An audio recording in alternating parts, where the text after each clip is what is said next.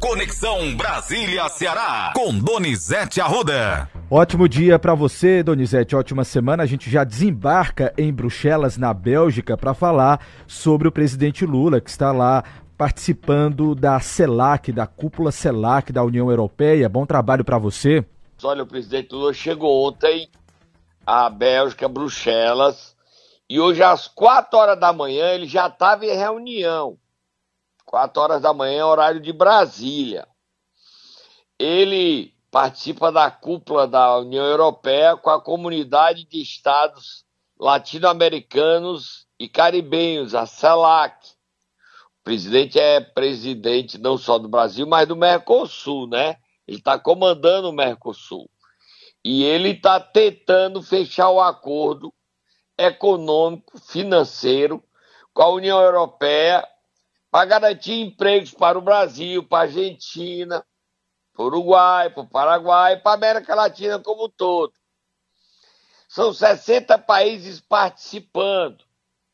A China promete participar e garantir investimentos para a América Latina. Os Estados Unidos e os países europeus querem retomar o contato com o Brasil e com os nossos países vizinhos. O Lula fez um discurso defendendo o respeito à, à natureza, que vai cumprir a orientação de acabar desmatamento e o respeito ao clima. Repito, o presidente já chegou, teve que acordar às duas e meia da manhã, porque às quatro da manhã, horário de Brasília, ele já estava em reunião com a presidente da União Europeia, Ursula von der Leyen. Vamos ouvir o presidente Lula discursando.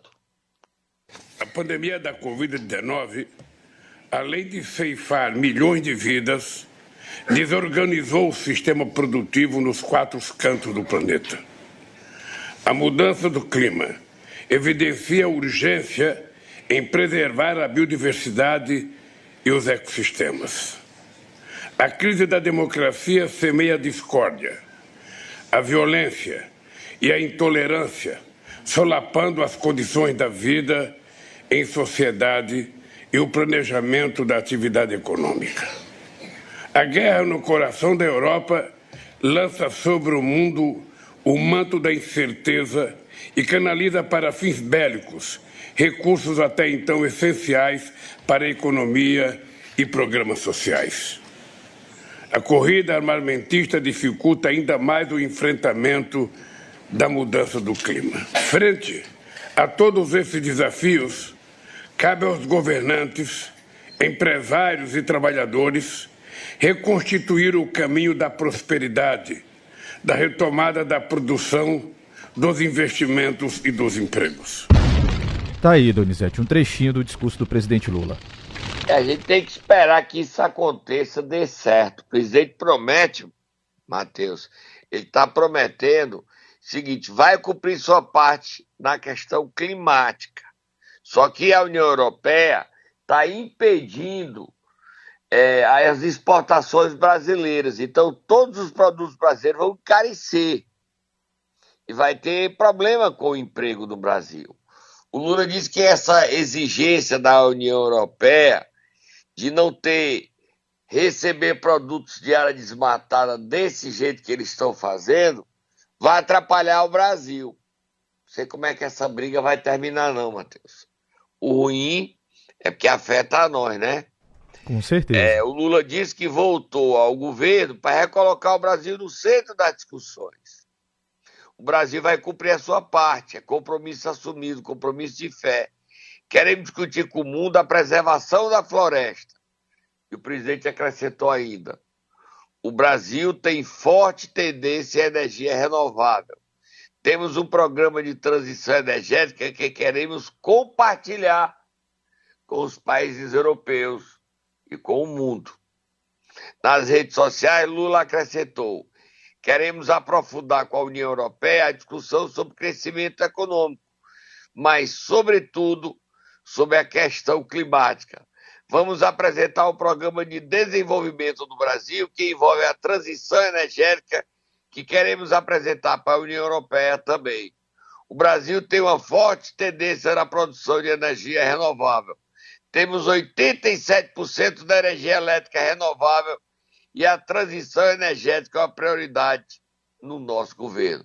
Lula quer uma parceria econômica. A presidente da União Europeia, Ursula von der Leyen, abriu o discurso desta segunda-feira dizendo: Sua presença, presidente Lula, é histórica.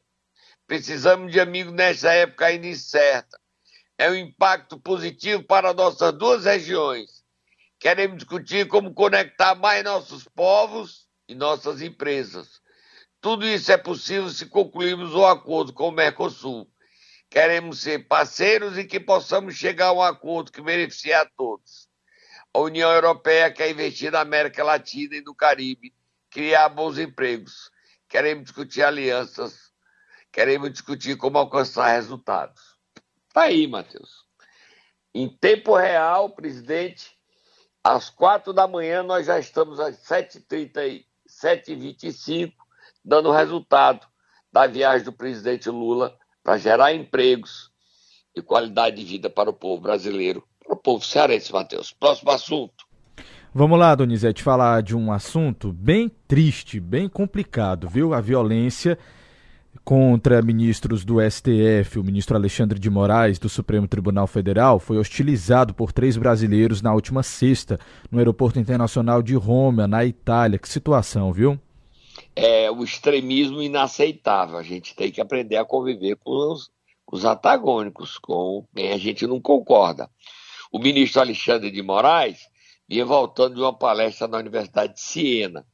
No aeroporto de Roma, três brasileiros, Roberto Mantovani Filho, a mulher dele Andréa e o genro dele Alex Anata, agrediram o ministro e o filho do ministro. É inaceitável.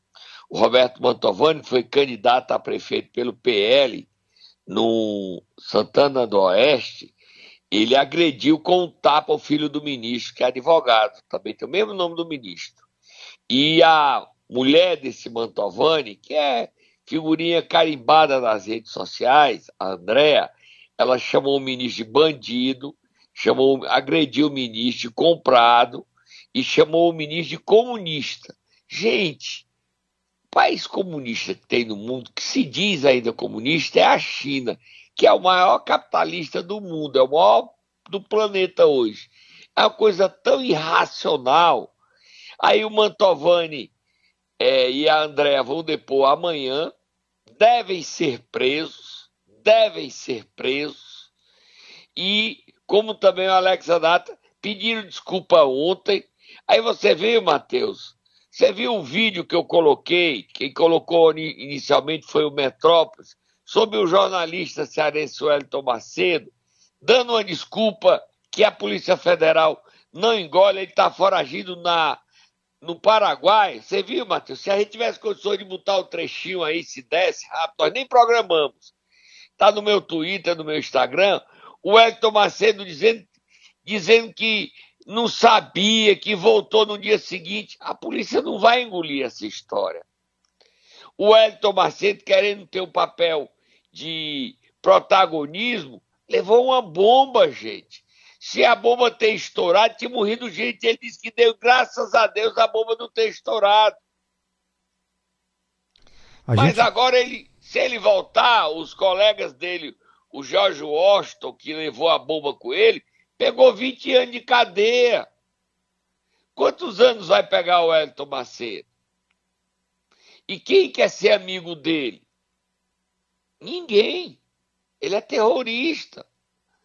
Ele parou para pensar no que estava fazendo.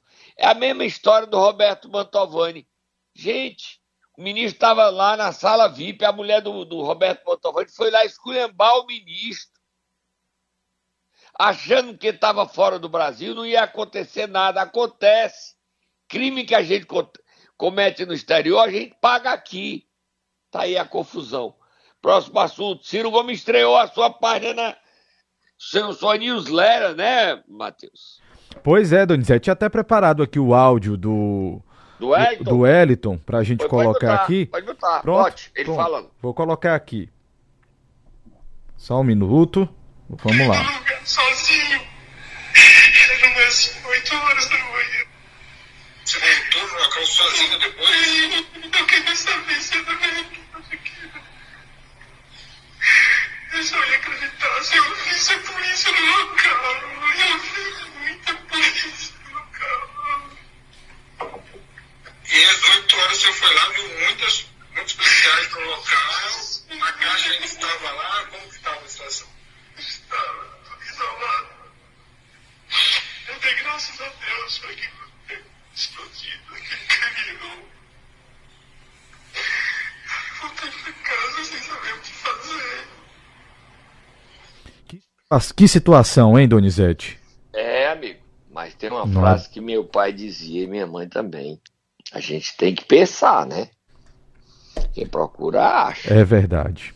É verdade. O Elton quis ser deputado.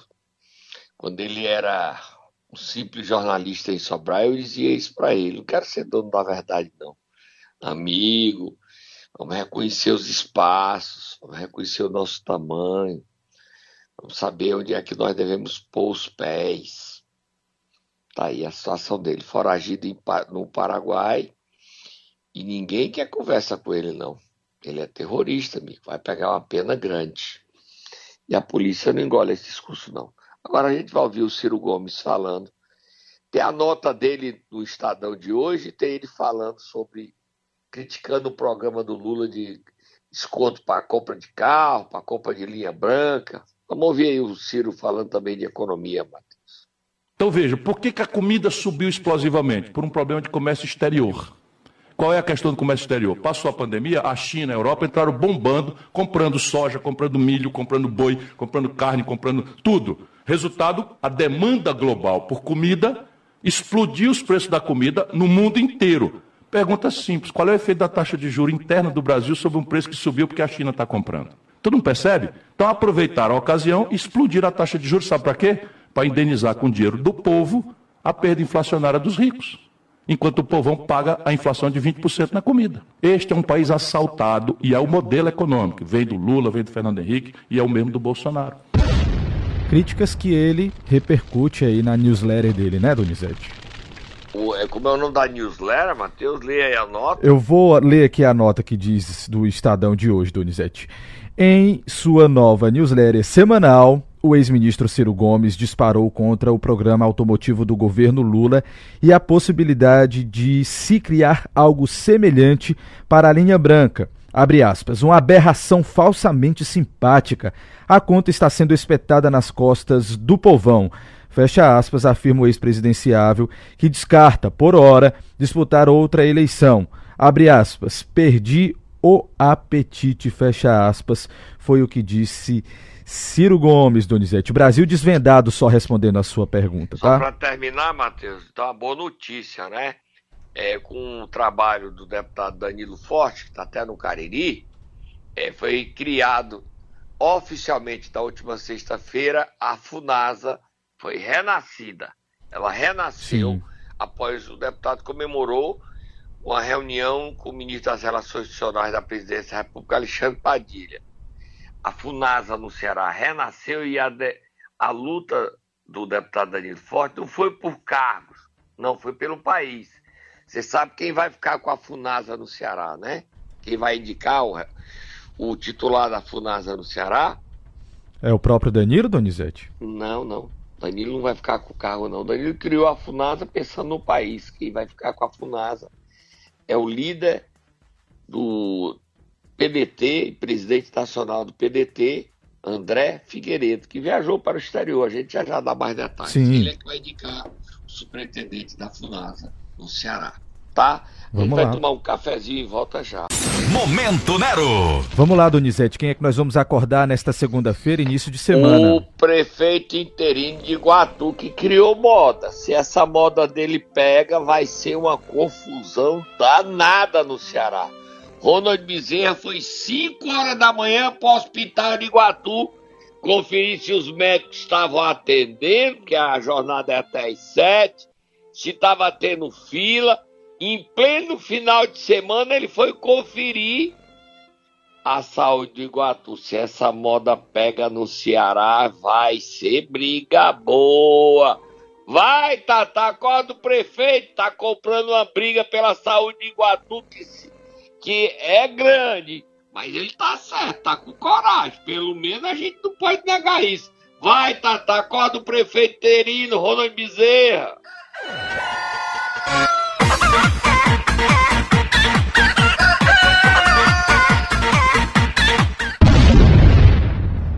Prefeito falando aí que aqui a gente mata a cobra e mostra o pau. Olha aí o prefeito falando, 5 da manhã.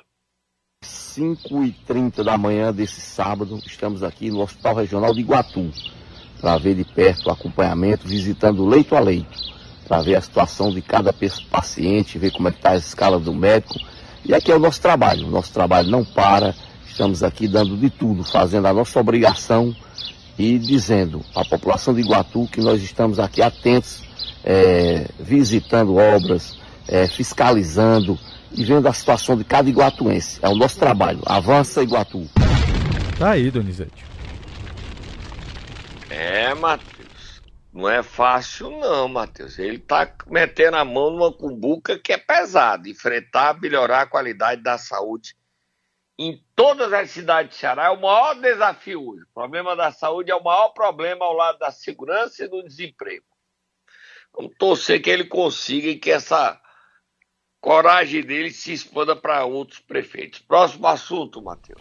Vamos continuar falando sobre violência, Donizete, porque aqui a gente condena qualquer tipo de violência.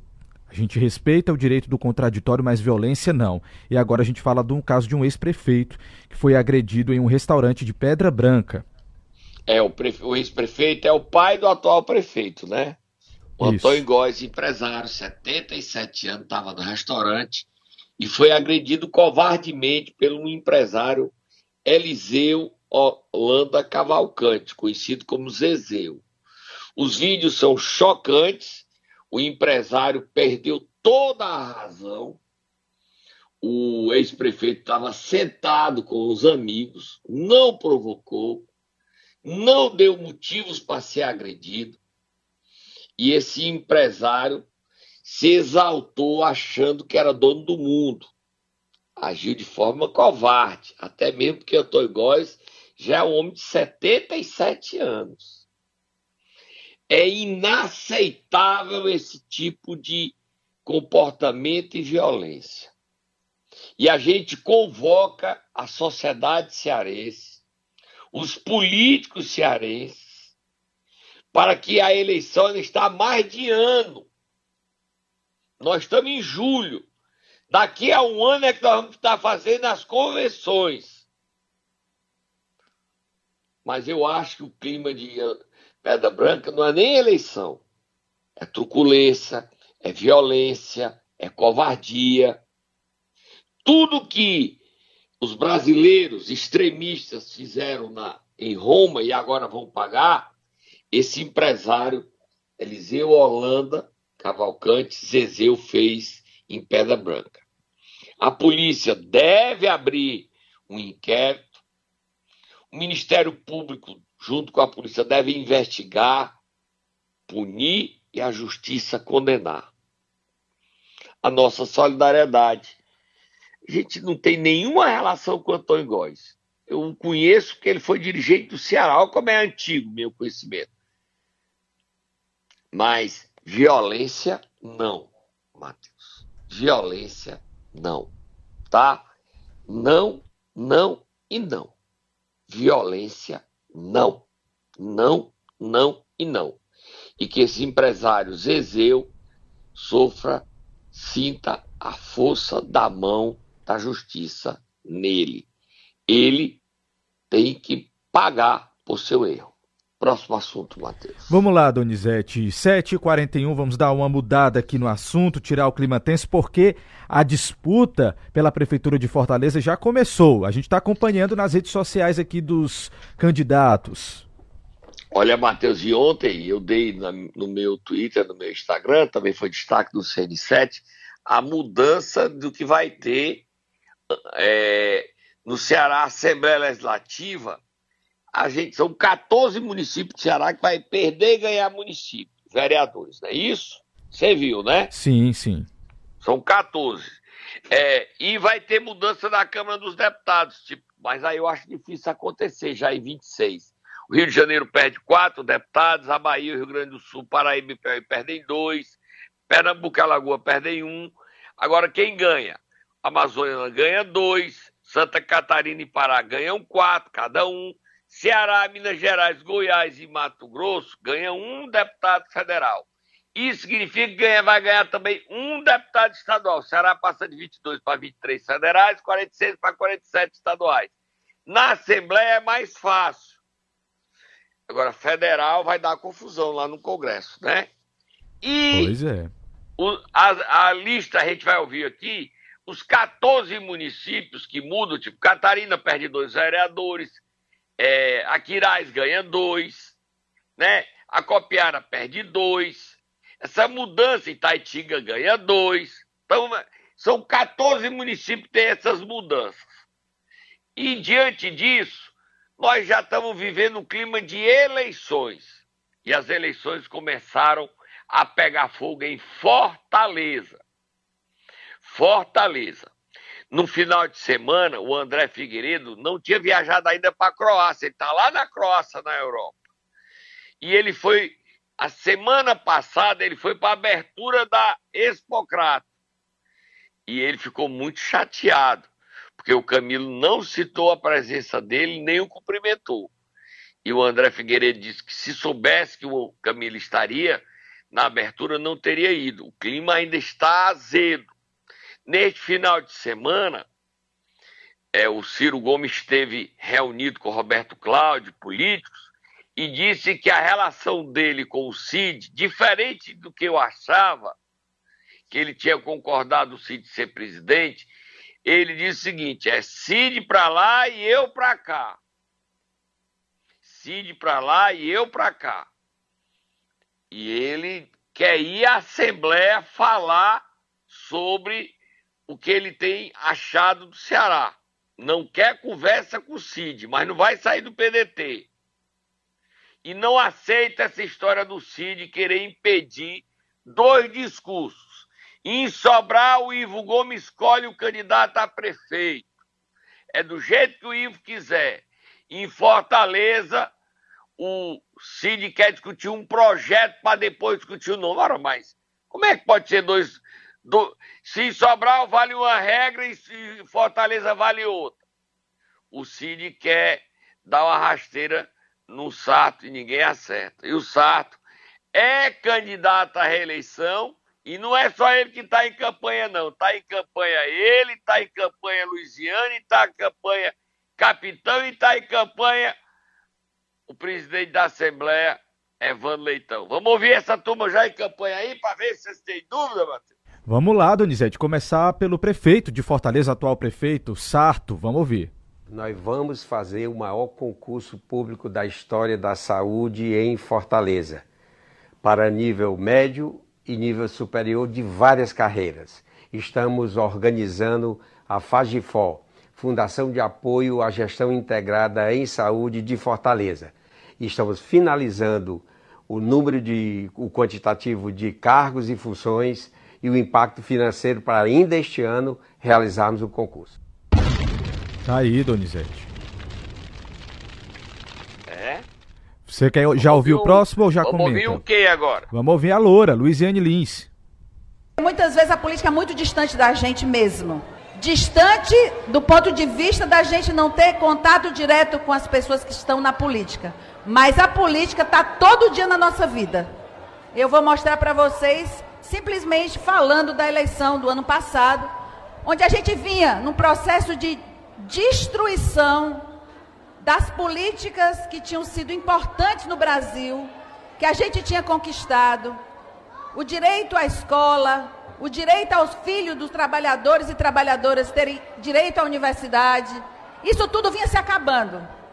A gente viu uma tentativa de acabar com a população indígena, a gente viu o aumento significativo da violência contra a população negra. Tá aí, Donizete, um trecho do discurso da deputada federal Já Luiziane é candidata, né? Sim. Ela tem o controle do diretório municipal do PT de Fortaleza.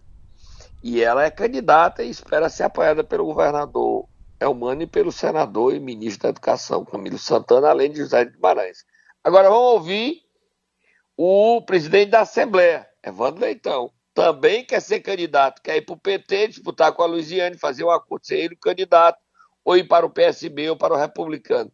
Evandro quer ser candidato a prefeito de Fortaleza com apoio de Elmano e de Camilo, e até do PT, de Assis Lira, líder do PT, de Assis Lira, de Assis Diniz, defende a candidatura de Arthur Lira. Estou ah, todo confuso. De Assis Diniz, líder do PT, defende a candidatura de Evandro Leitão. Agora sim, valeu. Vamos ouvir Evandro Leitão. Nós da Assembleia estamos adquirindo 300 kits para serem distribuídos pelo Estado através de associações, tudo com o parâmetro da meritocracia, mas tudo, como sempre, tentando de alguma forma chegar na conta daqueles que mais precisam. Trabalhando em Ele parceria. também deu 20 toneladas de alimentos para o Ceará sem fome. Tá trabalhando, Matheus. Isso, tá trabalhando, Matheus. Agora, batendo em todo mundo, quem é? A oposição. Capitão Wagner está até no exterior. Está de férias com a família, a deputada Daiane e os, os dois filhos na Europa. Está na Espanha. Capitão Wagner. CRIO suspendeu a triagem de novos pacientes com câncer. Vocês sabem por que, que isso aconteceu? A briga entre Estado e Prefeitura resultou no corte de 20% dos recursos, tanto do CRIO como da Santa Casa.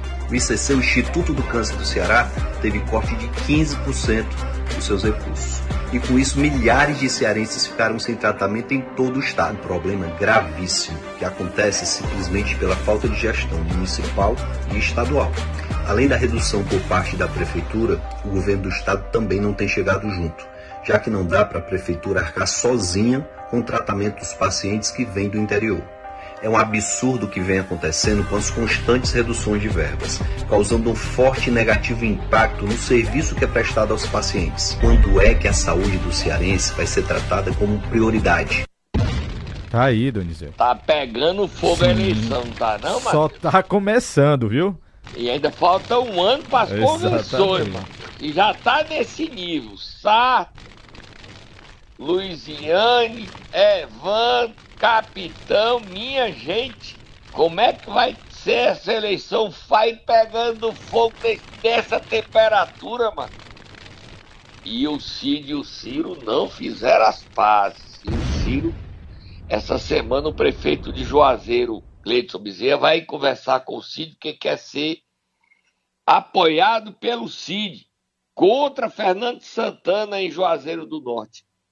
Vai ser fogo, muita confusão. Nós vamos acompanhar tudo, Matheus. Tudo de perto. Num camarote, dando todos os lados. A gente fala e conta tudo.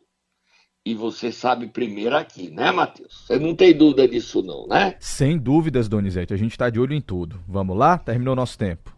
Tô indo embora. Amanhã. amanhã. Até amanhã. Amanhã você volta então com mais informações para os nossos ouvintes.